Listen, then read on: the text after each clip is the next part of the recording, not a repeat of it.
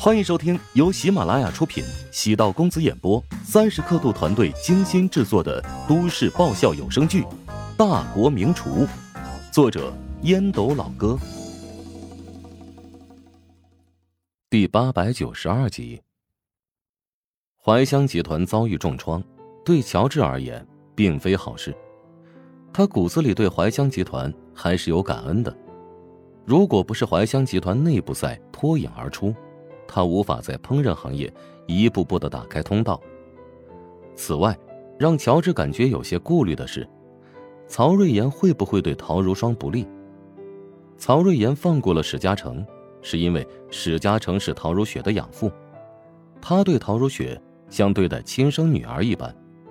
但陶如霜跟陶如雪没有这一层关系，而且如果动了陶如霜，对陶南方会造成更大的伤害。毕竟陶如霜是陶南方的骨肉至亲。乔治思考了很多，他原本就是个喜欢把事情挖掘得很深入的人。可以认为他心思重，也可以认为他对待事情细致入微。陶家和曹家结下了深仇，但因为陶如雪的缘故，仇恨并非不能解开，关键是要看陶如雪从中如何斡旋。返回食堂。宁阳先邀请乔治前往宿舍参观。乔治哪里不知道宁阳先的意图，带着陈姐一同前往。宁阳先腾出了三十间宿舍，男女宿舍各十五间，里面的东西都已经被腾空，除了上下铺床、书桌之外，没有其他设施。站在宁阳先身边的女助理轻声汇报。现在招生工作已经进入尾声，宿舍也腾出来，但学校的经费出现问题，想要将这三十间宿舍改造成理想状态，难度颇大。预算大概多少？一间宿舍一万改造费，至少要三十万。陈姐，等下就安排好费用，帮职大这边解决资金短缺的问题。陈姐微微颔首，其实这笔费用早就准备好了。没有主动转给直大这边，是因为直大这边一开始报价太高，差不多开口要四十万。乔帮主尽管暂时不缺资金，但也不是人傻钱多的主。卡了一下时间节点，果然预算就下降了。乔治笑着说道：“宁院长，你们平时工作也挺忙的，我有个提议啊，这个三十个宿舍的改造交给我们来统筹协调。”保证在开学之前交给学院合格的宿舍。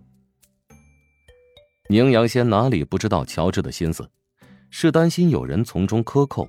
现在增设烹饪专业是学院重点项目，容不得半点损失。他也不想因为有人私心破坏了项目的进展。行啊，如果乔老板那边能分出人手，我们也乐得轻松啊。宁阳先爽快答应。陈雪华暗自佩服乔治的判断。从一开始，他就算从每个细节把控第一任烹饪班的质量，无论是硬件还是软件，都给予最高的标准。如今算是以退为进，成功说服职大学院这边慢慢放手放权。从细节的处理能看出乔治心思细腻。学院那边给出的二十个转专业名单，乔治都已经看过了。不出意外，都是关系户。其他四十个直招的外部生源，乔治必须要严格筛选。毕竟是借助直大的平台，还是要分出一批资源。至于那些关系户，也不一定就很差。不出意外，等烹饪专业召开之后，新生会形成两大派，内部有竞争，才会促进他们成长。厨师的职业门槛看似比较低。但任何一个行业，金字塔尖永远站着那些有天赋的人。返回食堂之后，乔治查看了一下邮箱，梅玲已经将烹饪专业导师名单发了过来。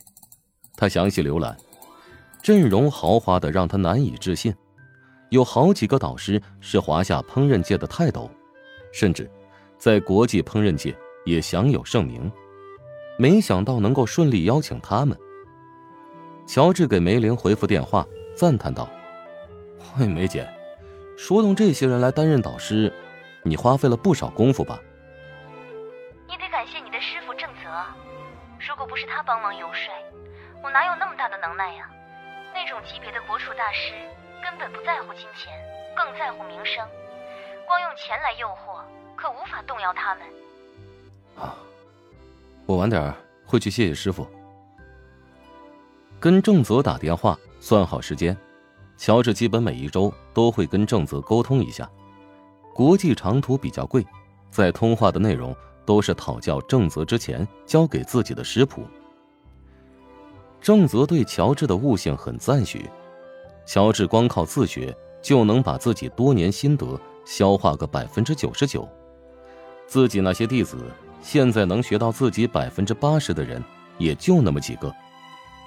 如今郑泽已经基本站稳脚步。在当地拥有了一定的名气，他根据当地口味设计的中餐，独具一格，很受当地人的喜爱。大恩不言谢，尤其是乔治和郑泽的师徒关系，更不需要放在嘴巴上。忙完职大增设烹饪专业的事情，还要处理烟影那边的问题。